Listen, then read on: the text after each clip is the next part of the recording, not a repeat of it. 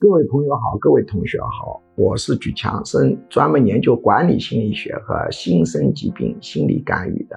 今天我们来讲一个加急的短课，就是日本排核污染水，你有必要这么紧张吗？这几天我特别的忙，因为我的感觉周边的信息显示焦虑症急剧上升。因为排核污染水为导火线，有的人胸闷、气急、失眠、血压升高、心跳加速，药物也降不下来，焦虑性心脏病爆发。有的人下个雨都下的胸闷气急，反应非常的大。很多人就要求我呢来谈下话啊，平一下社会上面的一个紧张情绪。首先我表态，我当然是反对日本。排核污染水的，但是反对归反对，对于他排核污染水，也要有一个科学、理智、冷静的态度去应对。有必要紧张成这个样子吗？我认为是完全没有必要的。为什么呢？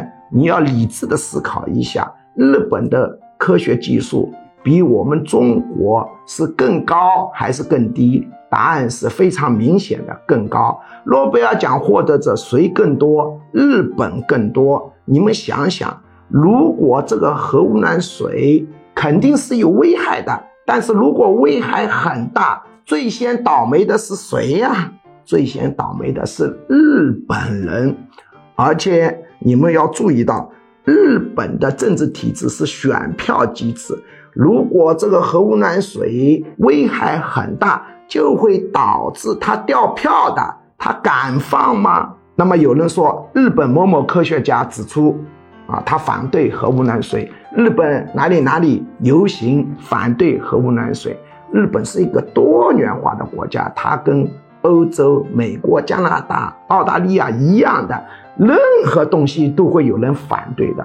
关键是多少的问题，而不是有没有人反对。而且呢，我们还要注意到一个问题：国际原子能机构认定，它的核污染水的核辐射量只达到我们规定的饮用水的辐射量的百分之十五。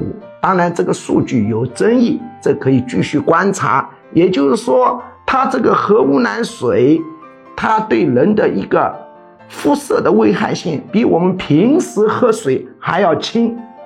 那么，这有必要搞得这么紧张了吗？那有人又给我传材料，说日本东京电力公司的工作人员向日本首相介绍这个核污染水处理的时候，当面信誓旦旦的保证，在许多记者的叮嘱下，公开说这个水可以直接饮用，并且鼓励首相啊把这个水喝下去。结果这个首相呢迟疑了。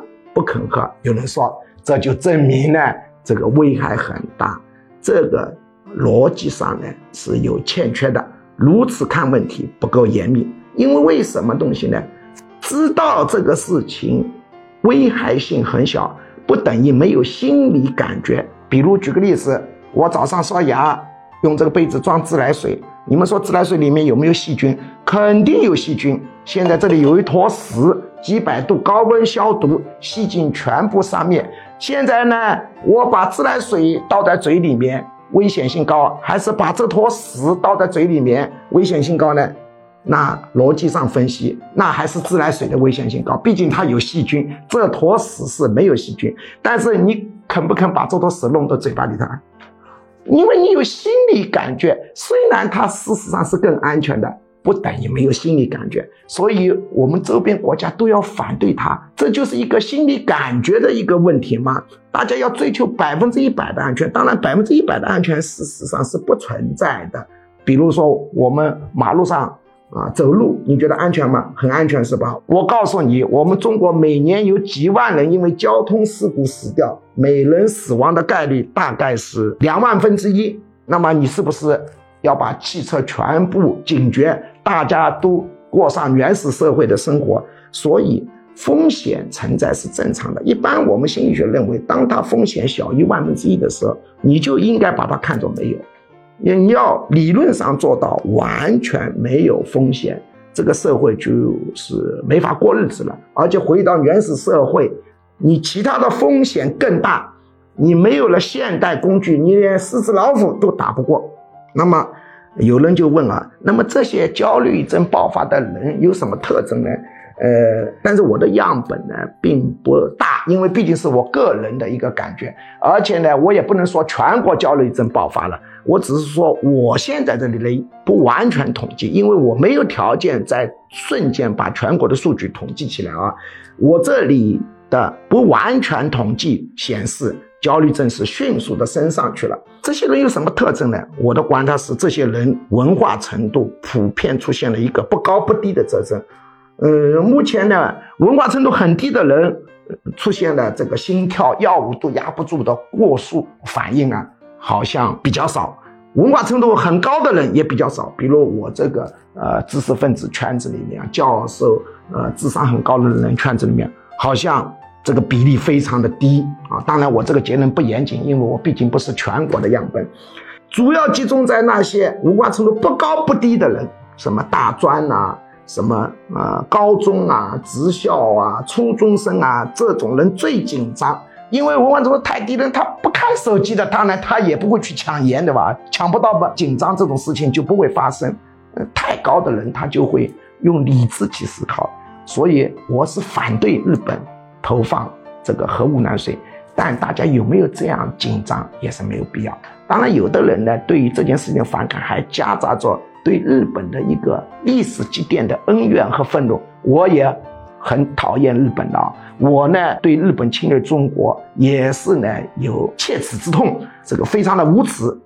但是现在他一放核污染水，你紧张的血压升高，睡不着觉，焦虑反应，肩痛、气急、胸闷、头痛啊，心脏跳的要死人。我估计这几天焦虑性心脏病死的人的数字。很可能是大幅度上升，而且这种心脏病的话，用药物是控制不了的。它是最好的方法是用催眠这种手段，用心理技术去干预。但是他放核污染水，他没事，我们这里弄得这么紧张，出这么多事，有必要吗？何况你要想一想嘛，这个核污染水到底危害大小？无非就两种，一种是比较小，一种是比较大。比较小，你有必要紧张吗？比较大，你也不要紧张，不要这么愤怒吗？为什么呢？因为如果比较大，首先倒霉的是日本，让它灭了，我们应该感到开心才是嘛。所以无论大小，你都要怀着一种喜悦的心去迎接。反正这个核污染水到达中国海岸。不但大量稀释，而且要两百四十天以后，你干什么着急啊？两百四十天的科学技术还不知道怎么发展呢？就像灌毒，两百四十天以后，各种手段都登场了。我再重复提醒你啊，这个核污染水无非就是危害大还危害小，危害小你要高兴，危害大，日本先灭了，请你怀着喜悦的心去迎接。